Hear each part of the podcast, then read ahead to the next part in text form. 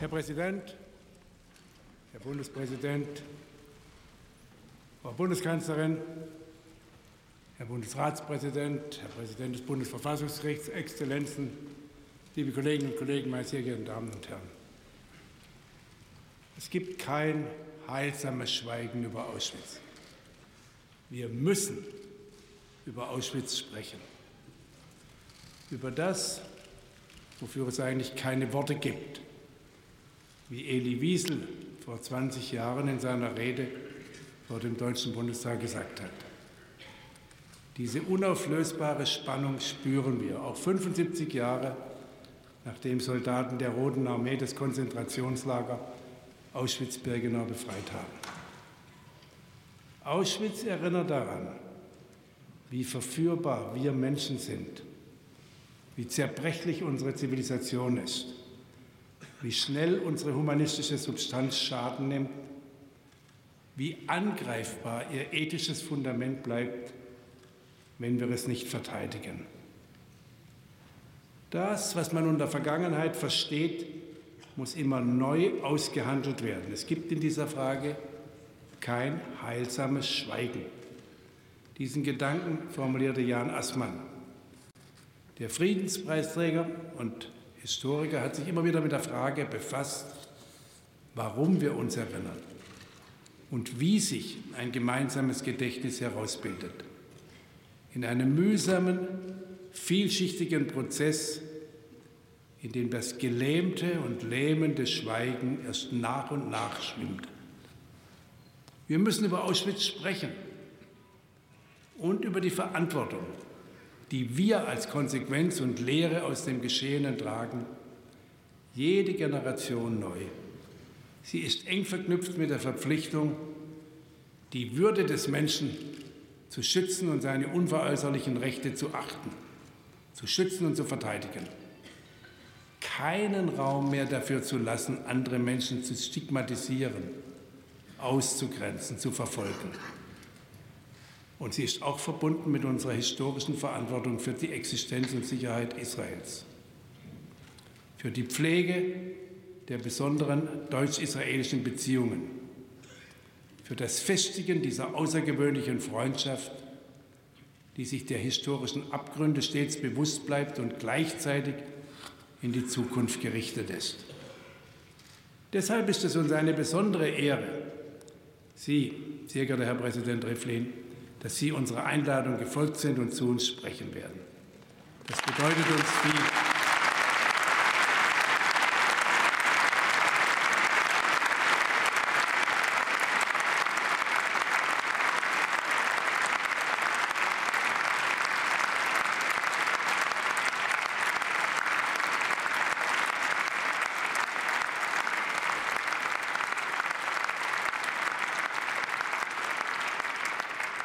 Es ist wichtig für uns in dieser besonderen Stunde, in der wir gemeinsam erinnern.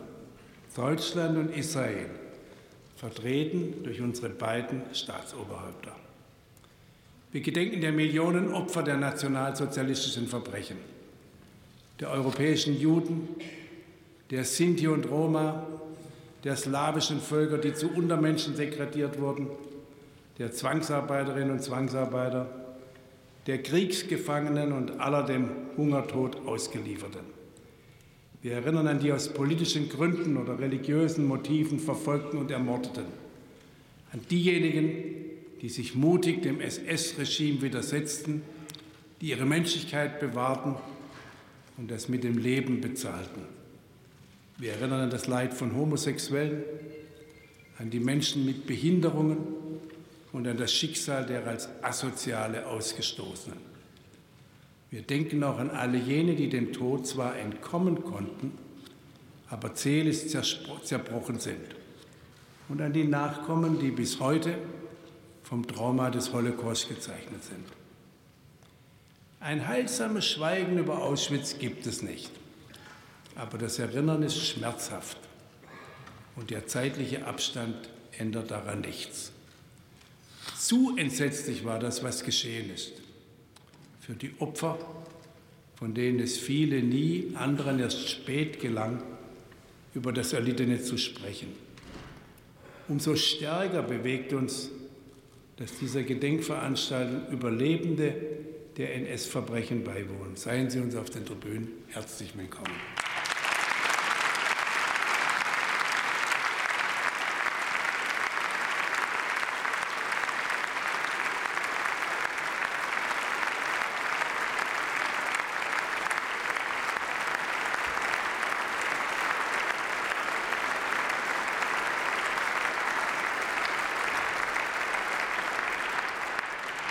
Es hat auch lange gedauert, bis wir Deutschen uns über das Bekenntnis der Schuld, die unser Land trägt, hinaus dieser Vergangenheit wirklich gestellt haben. Es gab immer wieder Versuche, es gibt sie immer noch, das Verbrechen klein zu reden oder umzudeuten. Das wird nicht gelingen. Es gehört zum gesellschaftlichen Grundkonsens.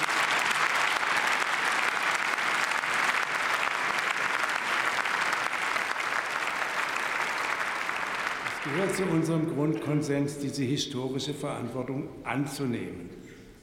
Und sie ist für das Selbstverständnis unseres Landes konstitutiv. Und wer an diesem Fundament rüttelt, wird scheitern.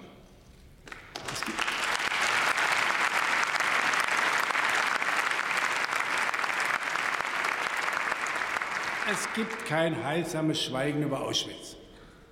Richard von Weizsäcker sprach 1985 von der Notwendigkeit, ein Mahnmal des Denkens und Fühlens in unserem eigenen Innern zu errichten. Und die Gedenkstunden des Deutschen Bundestags geben seit 25 Jahren inmitten unseres parlamentarischen Alltags diesem Nachdenken und Mitfühlen Raum. An einem historischen Ort im Herzen der deutschen Demokratie, unweit der in Stein gefassten Mahnmale und begleitet von jungen Menschen aus zahlreichen Ländern. Ich freue mich, dass auch in diesem Jahr viele Jugendliche der Einladung des Bundestags zur internationalen Jugendbegegnung gefolgt sind und ich begrüße Sie alle herzlich. Ihr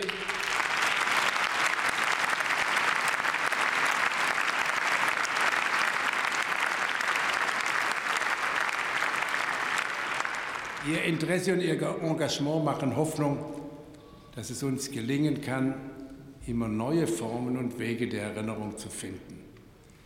Die Jugendlichen haben in den vergangenen Tagen Auschwitz besucht. Sie konnten dort mit Zeitzeugen sprechen. Zu den Überlebenden dieser Hölle hat der Künstler David Aller gehört. Wir haben heute Morgen im Bundestag eine Ausstellung eröffnet, die sein Leben und sein Werk zeigt. Er musste als Angehöriger eines Sonderkommandos dazu gezwungen, in den Krematorien zu arbeiten, mit seinen Zeichnungen die privaten Briefe seiner Peiniger verzieren. Später hinterließ er mit seinen nachträglich geschaffenen Zeichnungen der Gaskammern und Krematorien verstörende und dabei zutiefst berührende Dokumente über das Grauen von Auschwitz. Der Pianist Igor Levert hat unsere Ausstellungseröffnung musikalisch bereichert. Die Geschichte, meine Damen und Herren, gibt uns keine Handlungsanleitungen. Aber wer sich mit ihr ernsthaft befasst, schärft seine Sensibilität für Entwicklungen in der Gegenwart und kann sie besser deuten. Und diese Sensibilität braucht es auch heute, gerade heute. 75 Jahre nach Auschwitz gibt es in Deutschland noch immer Antisemitismus und Rassismus in vielen Facetten. Mit Jeremy Borowitz und Rebecca Pladi sind heute zwei Rabbiner unter uns, die zum Zeitpunkt des Anschlags von Halle in der Synagoge waren. Ein Angriff, der erschreckende Mordlust gezeigt hat. Juden müssen in Deutschland wieder um ihr Leben fürchten. Dagegen hilft nur ein starker, ein konsequent handelnder Staat und eine couragierte Zivilgesellschaft, die verstanden hat, dass das Geschehene nicht vergangen ist, weil das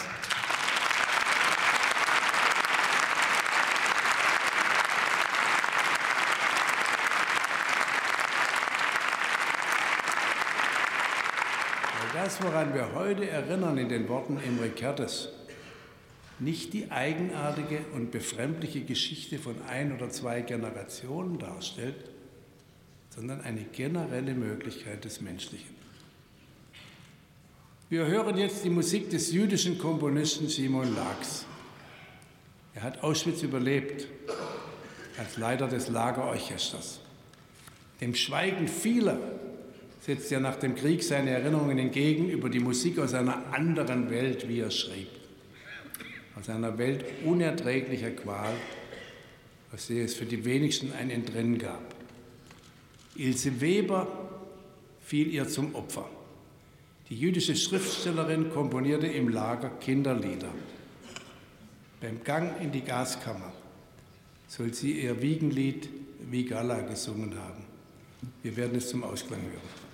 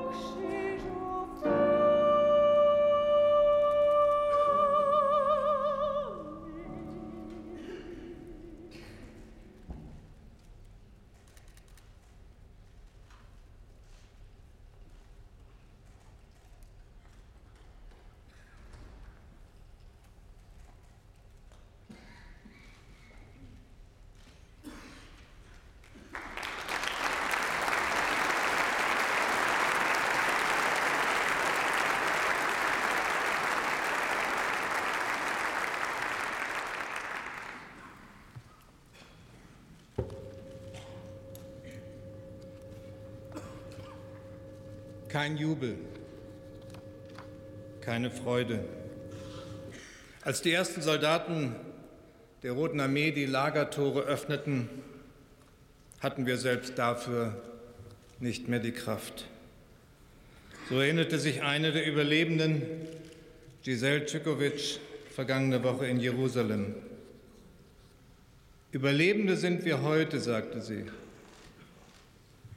Vor 75 Jahren waren wir Todgeweihte, in denen noch ein letzter Rest Leben war, bevor wir den Millionen anderen folgen sollten.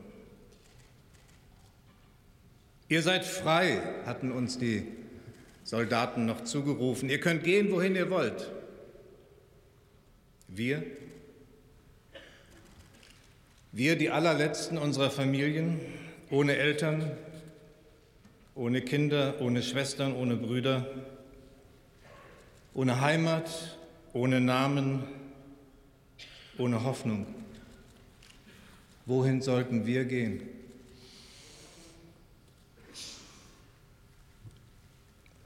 Verehrter Herr Präsident Rivlin, Herr Bundestagspräsident, Frau Bundeskanzlerin, Herr Bundesratspräsident, Herr Präsident des Bundesverfassungsgerichts, meine sehr verehrten Damen und Herren Abgeordnete, Exzellenzen, liebe Gäste. Als Alexander Woronzow, ein sowjetischer Soldat, gemeinsam mit seinen Kameraden der ersten ukrainischen Front ein wenig später, am Nachmittag des 27. Januar 1945, durch das Tor mit dem zynischen Schriftzug Arbeit macht frei ging, hatte er eine Filmkamera dabei, seine Kamera. Es sind seine Bilder, die wir kennen als die ersten Bilder nach der Befreiung des Vernichtungslagers Auschwitz-Birkenau. Bilder von Kindern, die dem Kameramann ihre Arme entgegenstreckten, um ihm die eintätowierten Nummern zu zeigen, die sie als Häftlinge ausweisen. Schicksalslose, mit Materialnummern versehen, Brandzeichen einer versuchten Entmenschlichung. Das sind Bilder grenzenlosen Grauens. Es sind Bilder eines deutschen Verbrechens. Als Alexander Woronzow viele Jahrzehnte später von dem sprach, was er an diesem Tag durch das Objektiv seiner Kamera gesehen hatte, sagte er, über diese Erinnerung hat die Zeit keine Macht. Meine Damen und Herren, lieber Herr Staatspräsident Rivlin, vorgestern gingen wir gemeinsam durch das Lagertor von Auschwitz und nie war mir ein Gang so schwer und nie war ich so dankbar für den Freund an meiner Seite. Vor unseren Augen waren die Bilder des sowjetischen Soldaten, im Ohr klangen uns die Geschichten der Überlebenden. Drei von ihnen aus Deutschland waren uns mit uns in Auschwitz dabei, haben von ihrem Überleben berichtet, als Kinder allein den Eltern entrissen in der todbringenden Hölle. Wer sich nur für einen Moment die Verlassenheit eines Kindes in Auschwitz vorstellt, mag vielleicht ermessen, was es für die Überlebenden bedeutet, heute dorthin zurückzukehren. Herr Gardosch, Herr Tausig, ich danke Ihnen dafür, dass Sie uns begleitet haben und wir alle danken Ihnen und den anderen Überlebenden, die heute hier sind, dass Sie heute hier sind. Herzlichen Dank.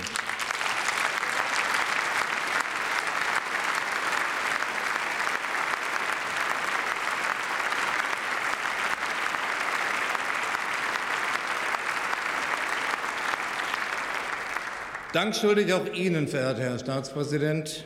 Dank dafür, dass ich vor wenigen Tagen in Yad Vashem als Vertreter Deutschlands das Wort ergreifen durfte, dafür, dass ich an Ihrer Seite sein durfte, als wir in Auschwitz der Befreiung gedacht haben und auch dafür, dass wir von Auschwitz zusammen nach Berlin gekommen sind, um heute hier im Deutschen Bundestag zu sprechen. Meine Damen und Herren, dass ein israelischer Präsident die schmerzhaften Schritte der Erinnerung gemeinsam mit einem Deutschen geht, dass ein israelischer Präsident an diesem Tag in diesem Hause im Herzen unserer Republik spricht, das erfüllt mich mit tiefer Demut. Lieber Reuven Rivlin, es ist ein Geschenk und dafür danke ich im Namen meines Landes.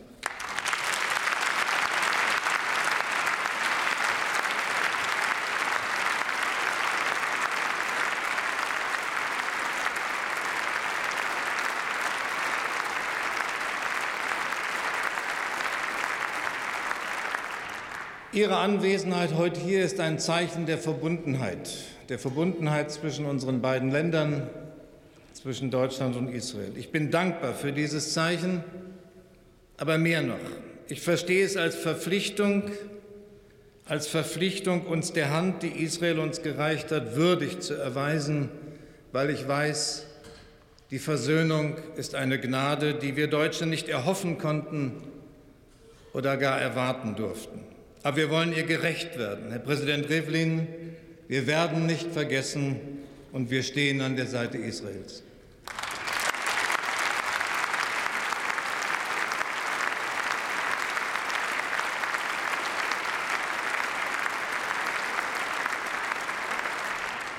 Das gemeinsame Gedenken in den vergangenen Tagen und die gemeinsame Stunde hier im Deutschen Bundestag sind bewegende Momente und das nicht nur für mich. Denn wir wissen, die Zeit hat Macht über uns, über unsere Erinnerung und es ist an uns zu widerstehen. Es ist an uns die Erinnerung und die Verantwortung, die aus ihr erwächst, gegen jede Anfechtung zu verteidigen. Dafür will ich einstehen als Bundespräsident und als Bürger der Bundesrepublik Deutschland. Meine Generation ist mit den Bildern Alexander Woronzows aufgewachsen. Sie haben uns begleitet und wir waren immer auch mit dem Wunsch konfrontiert, diese Bilder zu verdrängen, den Versuch, sie zu leugnen, dem Willen, sie vergessen zu machen. Und trotz alledem, wir wurden zu Zeugen ihrer Macht über die Zeit. Was die Bilder zeigen und was Menschen wie Elie Wiesel, Bronislaw Geremek, Jorge Semprun, Simone Weil, Arno Lustiger, Shimon Peres, Soni Weiß, Daniel Granin, Ruth Klüger, Anita Lasker-Wallfisch, Saul Friedländer und andere an dieser Stelle hier im Deutschen Bundestag berichtet haben, all das ist eben nicht zu leugnen. Ihr Zeugnis verdrängen, vergessen, verschweigen oder verharmlosen zu wollen, hieße die Opfer zu verhöhnen. Und es hieße für unser Land mit diesem Teil seiner Geschichte auch seine eigene Identität zu verleugnen. Denn die Shoah ist Teil deutscher Geschichte und Identität. Auf diesen demokratischen Konsens haben sich meine Vorgänger hier an dieser Stelle immer wieder berufen können. Es war ein langer, jahrzehntelanger, von Widerständen und Rückschlägen begleiteter Prozess. Aber ich erinnere mich auch, viele Deutsche meiner Generation haben nur dank dieser Aufarbeitung ihren Frieden mit dem eigenen Land machen können. Dass die Auseinandersetzung mit der historischen Schuld heute zum Selbstverständnis unseres Landes gehört, wird von Demokraten in diesem Hause nicht bestritten. Und das meinte Roman Herzog, als er vor 20 Jahren diesen Gedenktag ins Leben rief und an dieser Stelle sagte, die Frage sei nicht mehr ob, sondern in welcher Weise wir uns erinnern. Wir werden heute neue Formen des Gedenkens finden müssen für eine junge Generation, die fragt, was hat diese Vergangenheit mit mir, mit meinem Leben zu tun. Wir werden neue Antworten geben müssen für junge Deutsche, deren Eltern und Großeltern aus anderen Ländern zu uns gekommen sind. Ihr habt eure Geschichte, wir haben unsere. Das kann und darf nicht die Antwort sein. Nein, die Lehren aus unserer Geschichte können und müssen zum Selbstverständnis aller Deutschen gehören, denn die Verantwortung im Hier und heute, die tragen wir alle.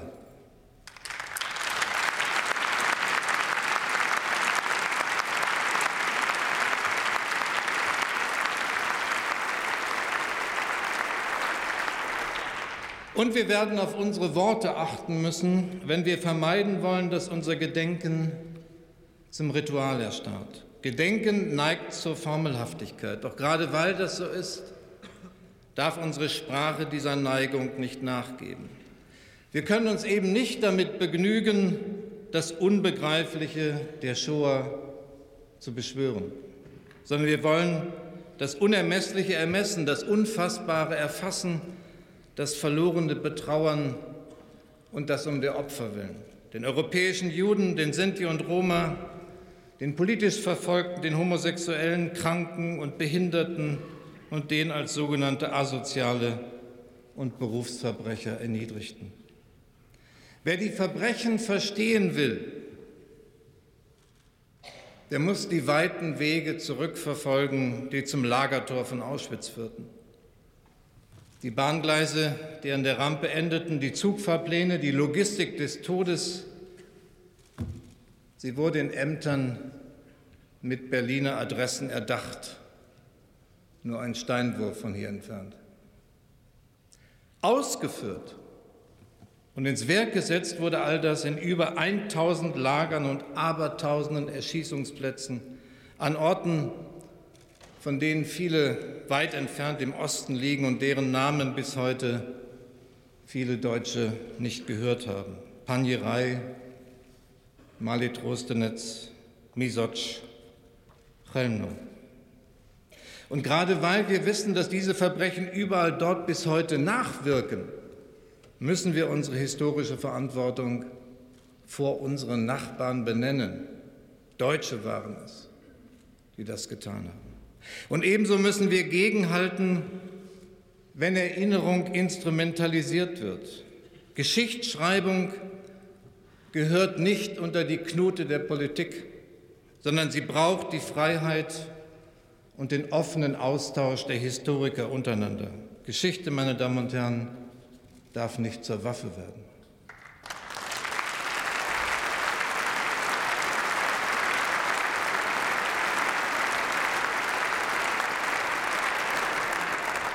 Und schließlich, wer verstehen will, muss sich an die Wurzeln des nationalsozialistischen Weltbildes erinnern.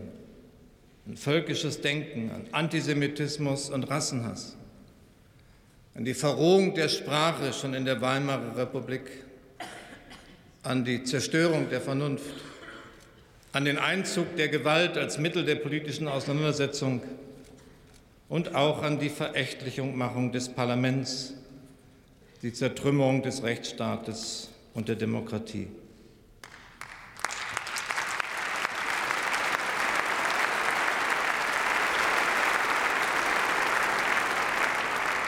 Meine Damen und Herren, der erste Satz unserer Verfassung sagt jedem, der ihn lesen kann und lesen will, was in Auschwitz geschehen ist. Der freiheitlich-demokratische Rechtsstaat ist die Umkehrung des völkischen Denkens. Er stellt die Menschenwürde jedes Einzelnen ins Zentrum. Wer also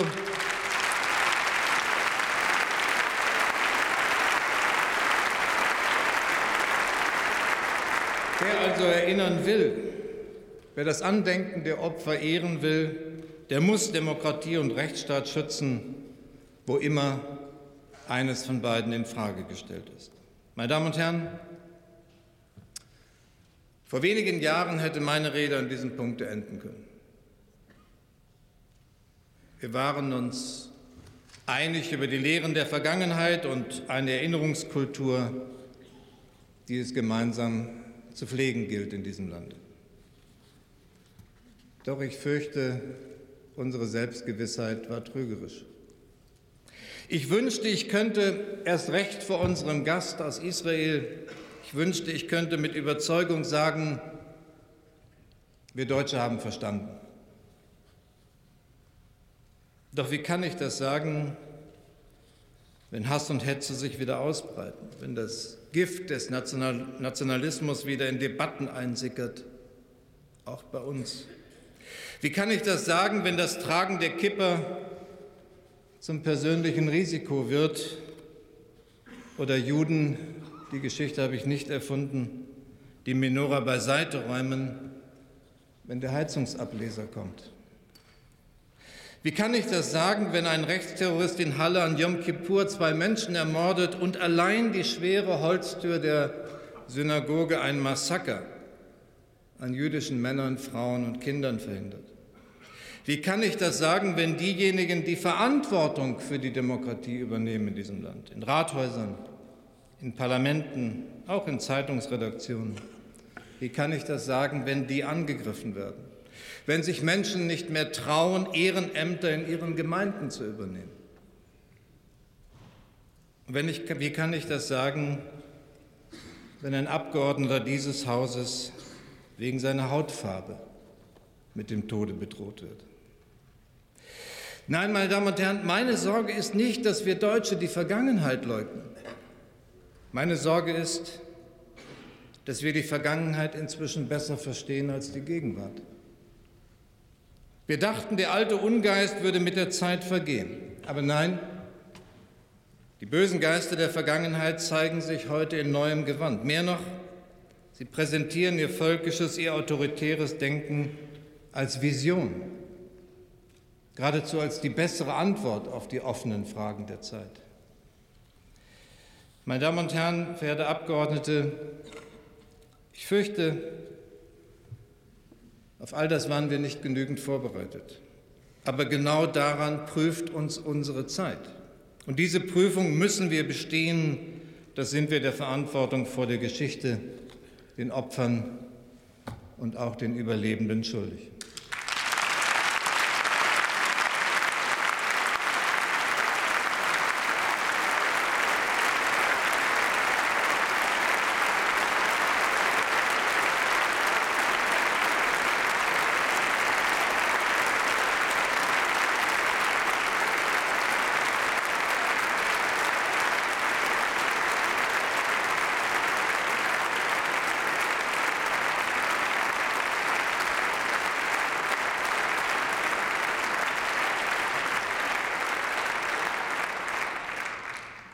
Primo Levi hat gesagt, es ist geschehen, folglich kann es wieder geschehen. Für ihn, den Überlebenden, war dies, und dieser schlichte Satz, so sagt er weiter, der Kern dessen, was wir zu sagen haben. Und für uns ist dieser Satz keine Theorie, keine Formel für Gedenkstunden wie diese. Nein, Levis Satz ist unsere Prüfung, nicht in ferner Zukunft, sondern hier und jetzt. Und deshalb, meine Damen und Herren, darf es keinen Schlussstrich geben. Deshalb, Herr Staatspräsident, bekennen wir heute, 75 Jahre nach der Befreiung von Auschwitz, wir vergessen nicht, was geschehen ist, aber wir vergessen auch nicht, was geschehen kann.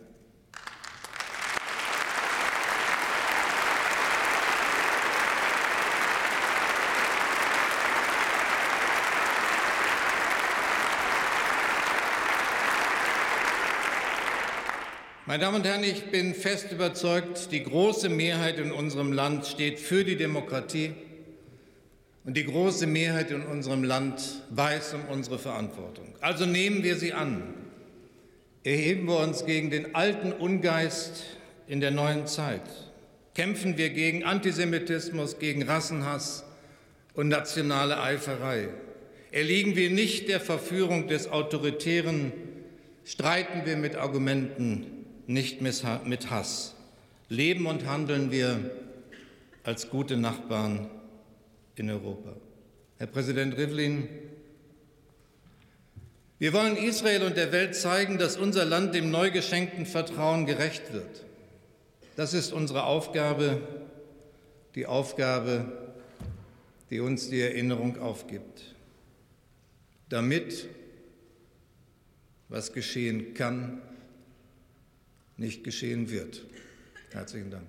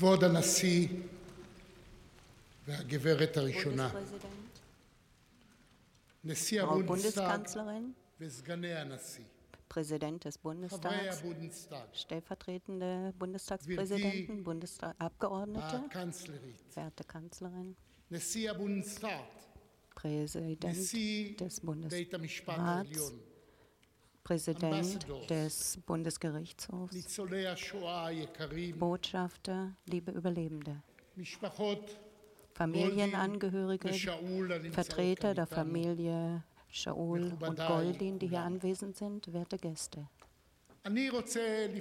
Ich möchte meine Rede mit einem antiken hebräischen Gebet beginnen, mit dem Yiskor-Gebet.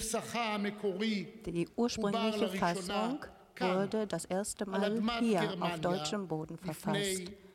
Und zwar vor ca. 1000 Jahren. Bis heute begleitet dieses Gebet das jüdische Volk. und gedenkt der Angehörigen derjenigen, die uns teuer sind, am Herzen liegen.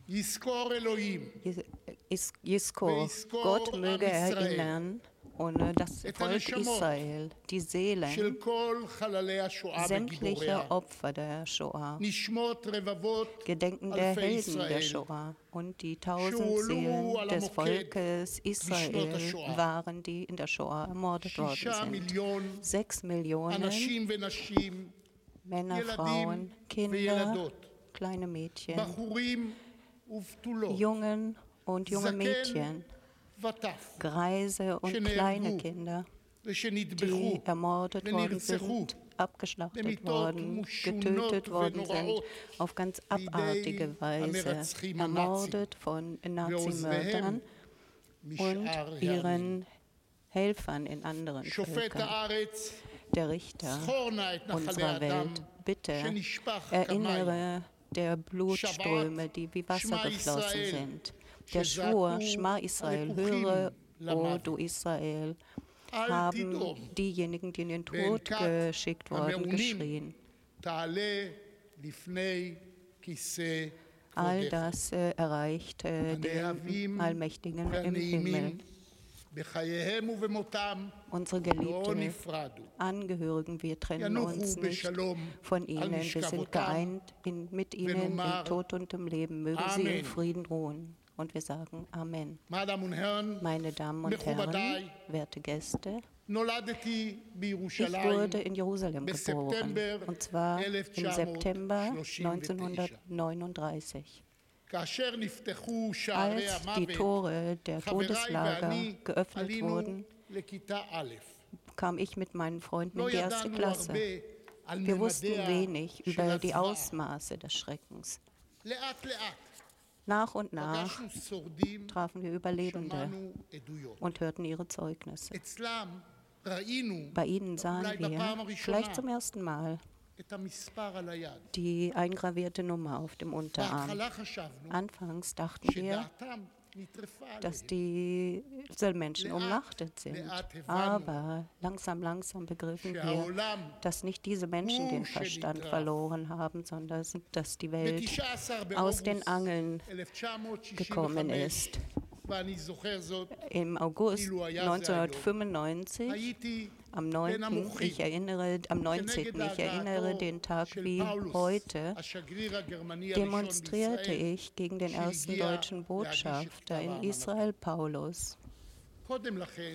Zu Beginn, zehn Jahre zuvor, gehörte ich auch zu den Demonstranten gegen die Wiedergutmachungszahlungen von Deutschland an Israel äh, ich hatte damals demonstriert gegen äh, das, was ich als äh, Einlenken sah, als würde man die Schrecken vertuschen wollen.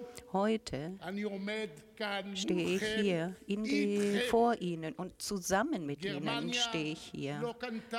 Deutschland hat nicht das Vergeben des Juden gekauft. Die Gelder, die Zahlungen haben dem Staat Israel, dem jungen Staat Israel, Leben gegeben. Und die Übernahme der Verantwortung Deutschlands für die jüdische Shoah und die öffentliche Auseinandersetzung, die ständige und andauernde Auseinandersetzung mit der Shoah in Deutschland, mit den deutschen Verbrechen, die haben es ermöglicht und ermöglichen es noch heute, ein neues Kapitel aufzuschlagen in unseren Beziehungen. Israel und Deutschland gehen heute gemeinsam mutig zwischen äh, Vergangenheit und Zukunft äh, bewegen sie sich äh, mit der Verpflichtung, nie zu vergessen.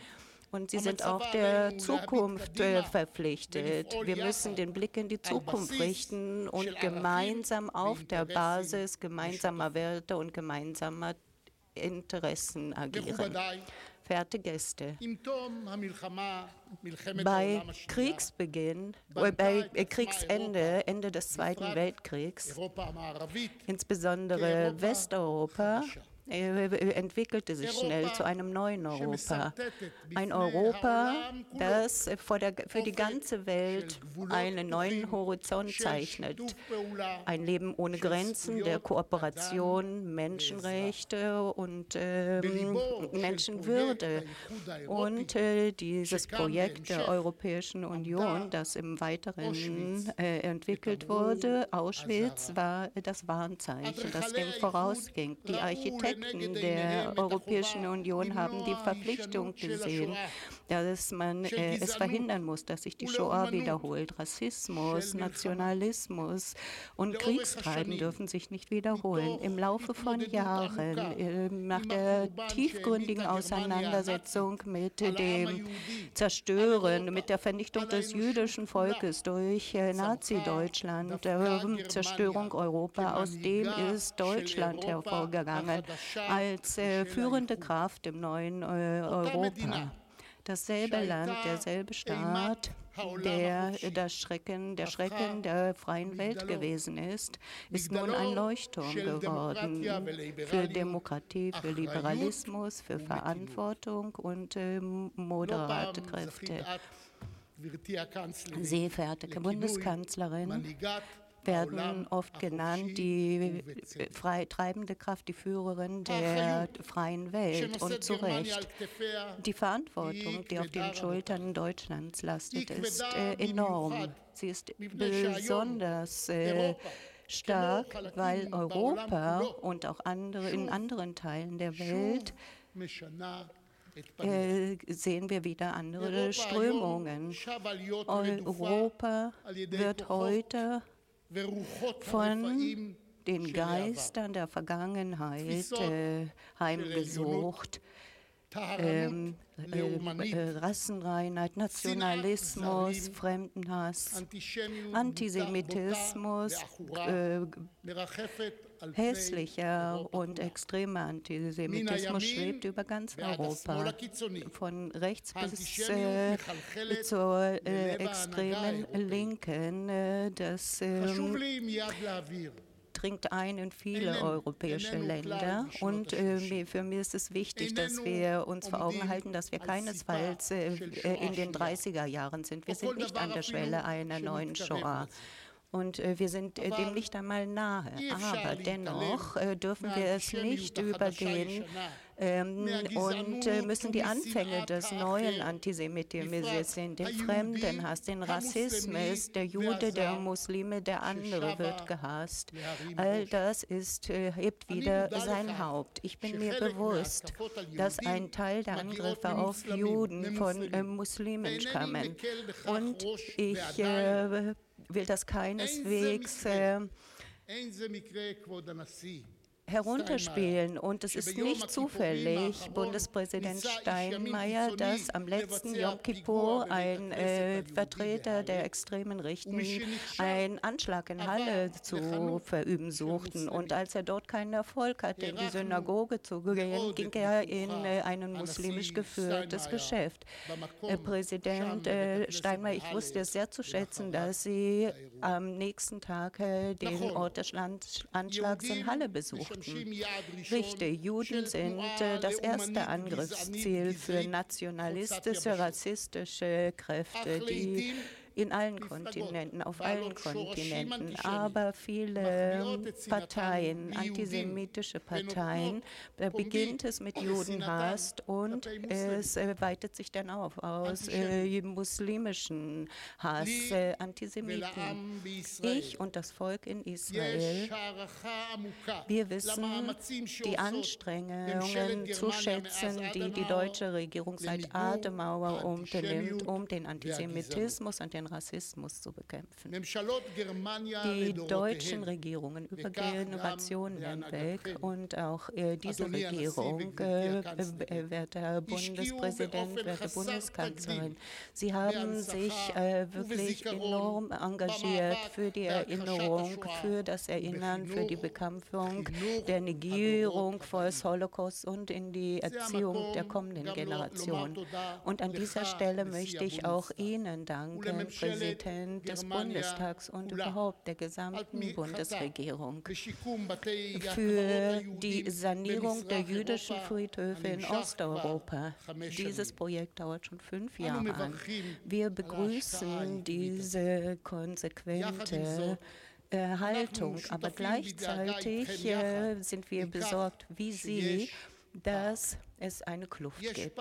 Eine Kluft zwischen der Investition in der Aufarbeitung und der Tiefe und des chronischen Antisemitismus. In den ersten Jahrzehnten nach dem Zweiten Weltkrieg hatte ich gemeint, dass äh, das Ausmaß dessen, was passiert ist, dass die Menschen angesichts dieses Abgrunds der Vernichtung äh, dass das reicht, ähm, um den Antisemitismus für immer auszumerzen. Heute, wie das der Bundespräsident sagte, heute begreife ich leider, dass das nicht der Fall ist. Auch ich als Angehöriger des jüdischen Volkes habe kein Patentrezept. Zur Beseitigung des Antisemitismus, aber ich stehe hier. Ich stehe hier, um Ihnen zu sagen, dass der Staat Israel und Deutschland Partner, wahre Partner sind. Gemeinsam stehen wir mit unseren Werten dagegen an, kämpfen vielleicht für immer gegen den Antisemitismus und gegen den Fremdenhass, der zur Vernichtung der Menschlichkeit führte, wie das hier vor 75 Jahren der Fall gewesen ist.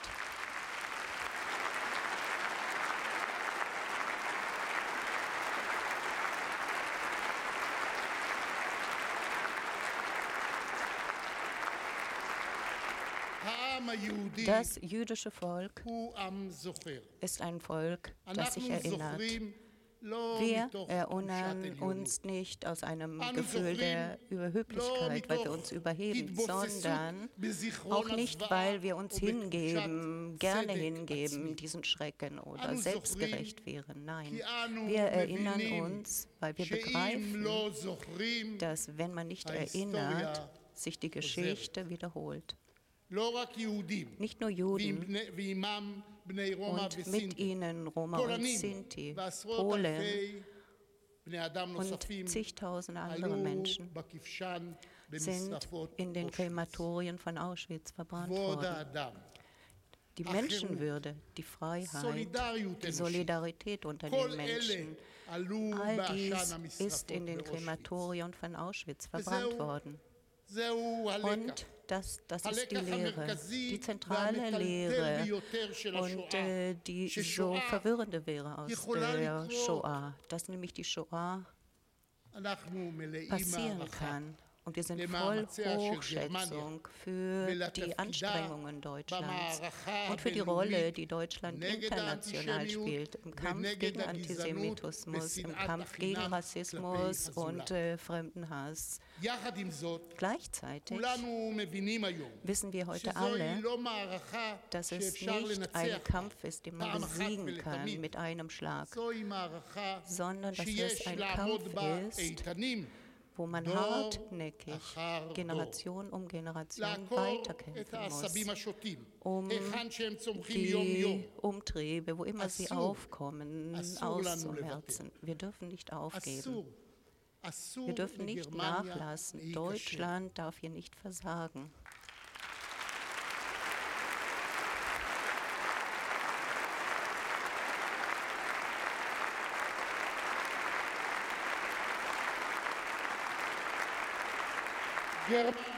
Deutschland, das Land, in dem die Endlösung erdacht wurde, hat die Verantwortung übernommen. Hat die Verantwortung übernommen für den Schutz internationaler liberaler Werte die vom Populismus beeinträchtigt werden. Wenn in Deutschland äh, dieser Versuch scheitert, der Hüter an der Schwelle am Tor zu sein, dann wird es überall zum Scheitern verurteilt sein. Wenn dort, wo der jüdische Holocaust aufkam, wenn dort Juden nicht frei leben können, werden Juden nirgendwo angstfrei in Europa und an anderen Orten auf der Welt leben können. Ich äh, wende mich an Sie, werte Abgeordnete, unsere Freunde. Europa und die gesamte Welt richtet seinen Blick auf Deutschland. Die Verantwortung obliegt äh, Ihnen. Ich sage das nicht, weil ich hier Moral predigen möchte, sondern als äh, Mitstreiter, als Partner aus Sorge aus äh, Hochschätzung und Respekt für die wahren, aufrichtigen Anstrengungen, die Sie unternehmen. Ich weiß, dass Sie sich auseinandersetzen mit vielen Herausforderungen. Zusammen mit Bündnispartnern äh, hat Deutschland innerhalb Europas eine führende Rolle, auch international eine führende Rolle, Rolle im Zuge des Klimawandels, auch bei der Aufnahme von Flüchtlingen und internationalen Migrationswellen. Ich glaube und ich wünsche mir, dass die Bürger Deutschlands und die Regierung Deutschlands auch in den kommenden Jahrzehnten den Hass und die Hetze bekämpfen werden. Und ein Beispiel für äh, historische Verpflichtung, für historische Verantwortung, für moderate Kräfte für Toleranz sein werden, dass dies ihnen vor Augen liegt.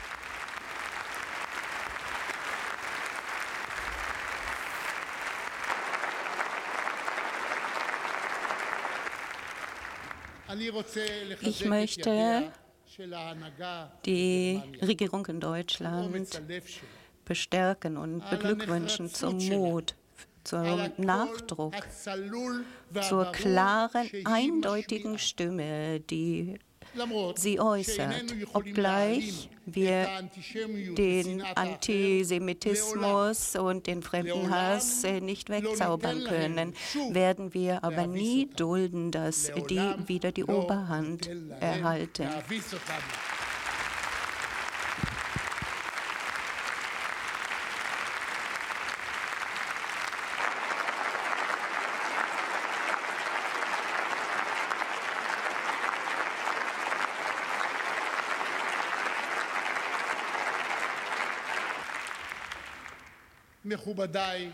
Werte Gäste, meine Damen und Herren, es gibt Differenzen und Debatten zwischen uns, tiefe, tiefgründige Debatten zwischen wahren Freunden.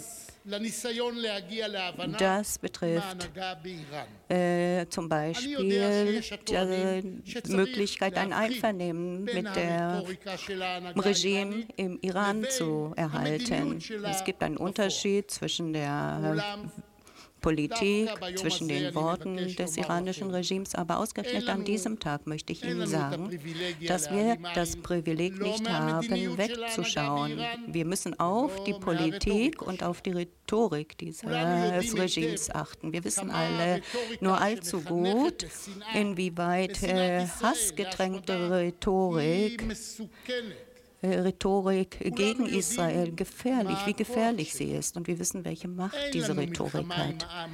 Wir führen keinen Krieg mit dem iranischen Volk.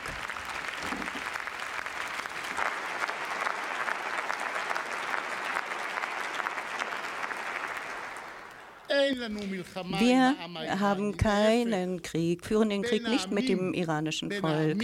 Im Gegenteil, zwischen unseren Völkern gibt es warme, bedeutungsvolle Beziehungen. In Israel lebt eine große Gemeinschaft von iranischstämmigen Juden, eine Gemeinde, die stolz ist auf ihr kulturelles Erbe, auf ihre Herkunft. Aber leider ist die Bedrohung, die heute vom Regime des Irans kommt, diese Bedrohung ist äh, keine theoretische Fragestellung. Für uns ist dies eine existenzielle Frage. Wir haben das nicht so definiert, sondern Iran, das iranische Regime definiert es so, dass mit Hartnäckigkeit äh, die Vernichtung Israels verfolgt und unsere Vernichtung sei für das Regime ein politisches und außenpolitisches Ziel. Wir befinden uns nicht im Jahr 1938, nein. Gleichzeitig dürfen wir unsere Augen nicht schließen vor den Terrororganisationen, äh, die entlang der israelischen Grenze agieren, mit Flugzeugen und äh, Militärfahrzeugen voller gefährlicher Waffen. Die haben ein einziges Ziel. Sie wollen Tel Aviv, Jerusalem, Haifa, Beersheba treffen, diese Raketen und den Rest der Städte Israels. Ich begrüße den Aufruf dieses Hauses, dass man nicht trennen soll, nicht differenzieren soll zwischen dem politischen und militärischen Arm der Hisbollah, dass man auch den politischen Arm als Terrororganisation einstuft und dass die Hisbollah äh, illegal wird. Ich rufe die deutsche Regierung auf, äh, diesen Aufruf, äh, diesen Aufruf, der sich anbietet, zu verabschieden.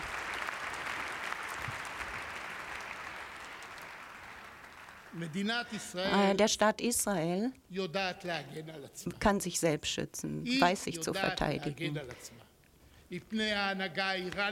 vor dem Regime im Iran und seiner Bündnispartner. Und wir werden uns auch nicht zögern, das zu tun.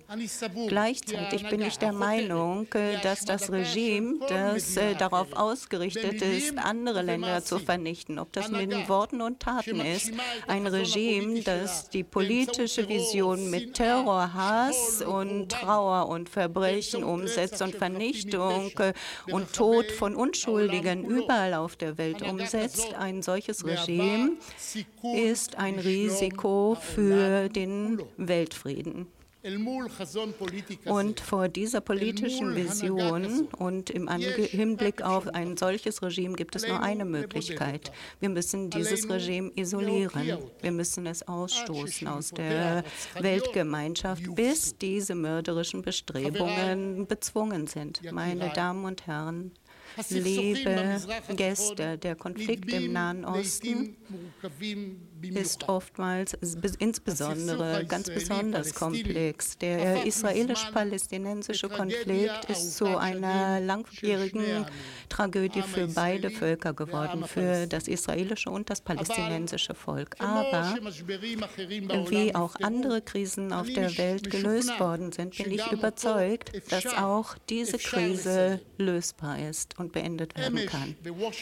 Äh, gestern Abend in Washington haben haben wir Momente gesehen, die hoffnungsvoll stimmen können, vielleicht sogar große Hoffnung wecken. Nach vielen Jahren des politischen, friedenspolitischen Stillstands hat Trump einen Vorschlag unterbreitet, der die Gesprächskanäle wieder öffnen könnte und vielleicht eine gemeinsame Zukunft für uns und die Palästinenser bringen könnte. Es ist nicht einfach. Beide Seiten müssen dieses Programm äh, tiefgründig studieren. Dies ist ein Programm, das äh, große Zugeständnisse verlangt, die hart und komplex sind für beide Seiten. Aber wir dürfen nicht aufgeben, denn diejenigen, die aufgeben, verzichten auf die Chance, und ich, und ich weigere mich äh, aufzugeben. Die Grundlage jeder Lösung muss eine tiefe Wertschätzung für das Menschenleben sein. und der Glaube, dass auch auf der anderen Seite Menschen leben, die äh, so leben wollen wie wir. Beide Seiten haben ihre Wahrheit. Auf beiden Seiten gibt es Ängste und Hoffnungen. Doch trotz der Schwierigkeiten müssen wir über Lösungen nachdenken, die die Sicherheit und Stabilität festigen, um wirtschaftliches Wachstum für beide Seiten zu ermöglichen. Ich bin hoffnungsvoll bestimmt und ich hoffe, dass äh, dieses, äh, dieser Plan umgesetzt wird unter der von mir hier dargelegten Prinzipien. Und der, die Macht des Staates Israel Israels, die Kraft des Staaten Israels äh, lässt uns in den Augen vieler als Goliath erscheinen und die Palästinenser als David. Wir sind nicht Goliath und die Palästinenser sind nicht David. Wir sind nicht David und sie sind nicht Goliath. Unsere Kraft und Stärke Israels im Laufe der Jahre ist nicht äh, dieses Hindernis für, das, für den Frieden, sondern bringt den Frieden. So war es im Fall von Jordanien und Ägypten. Richtig, die Beziehungen zwischen Israel und den Palästinensern sind asymmetrisch. Aber unser Vermögen, eine Lösung, eine politische und, äh, Lösung zu finden, äh, liegt im Potenzial beider Seiten, einander Vertrauen gegenüber aufzubringen. Ohne Vertrauen zu haben, werden wir nur schwer ein Einvernehmen erreichen, das umsetzbar ist. Wir müssen, wir müssen Vertrauen schaffen, Vertrauen bilden und da können Sie uns sehr helfen. Die Zukunft des Nahen Ostens und die Integration Israels in die Region hängen von diesem Vertrauen ab, von der Schaffung dieses Vertrauens ab. Ich danke der Regierung in Deutschland, die tief der israelischen Sicherheit verpflichtet ist, sich der Sicherheit Israels verschrieben hat. Dafür danke ich Ihnen. Und gleichzeitig versuchen sie, Vertrauen, gegenseitiges Vertrauen zwischen uns und den Palästinensern herzustellen. Werte Gäste, zusammen mit mir und auf, dem, auf der Gäste Bühne im äh, Haus der deutschen Demokratie befinden sich die Angehörigen der Goldin- und Shaul-Familie. Vor fünfeinhalb Jahren, äh, während äh, des äh, Mission Protective Edge ist äh, Oberleutnant Hador Goldin und ähm, Oberfeldwebel Oron Schaul getötet worden. Ihre ähm, Leichen sind noch bei dem werden vom Hamas festgehalten, zurückgehalten. Und wir bitten nochmals um die Hilfe Deutschlands, um die Hilfe der internationalen Gemeinschaft was die Rückführung ihrer sterblichen Überreste betrifft und äh, auch äh, der anderen äh, äh, getöteten Soldaten, die sich bei dem Sham Hamas befinden.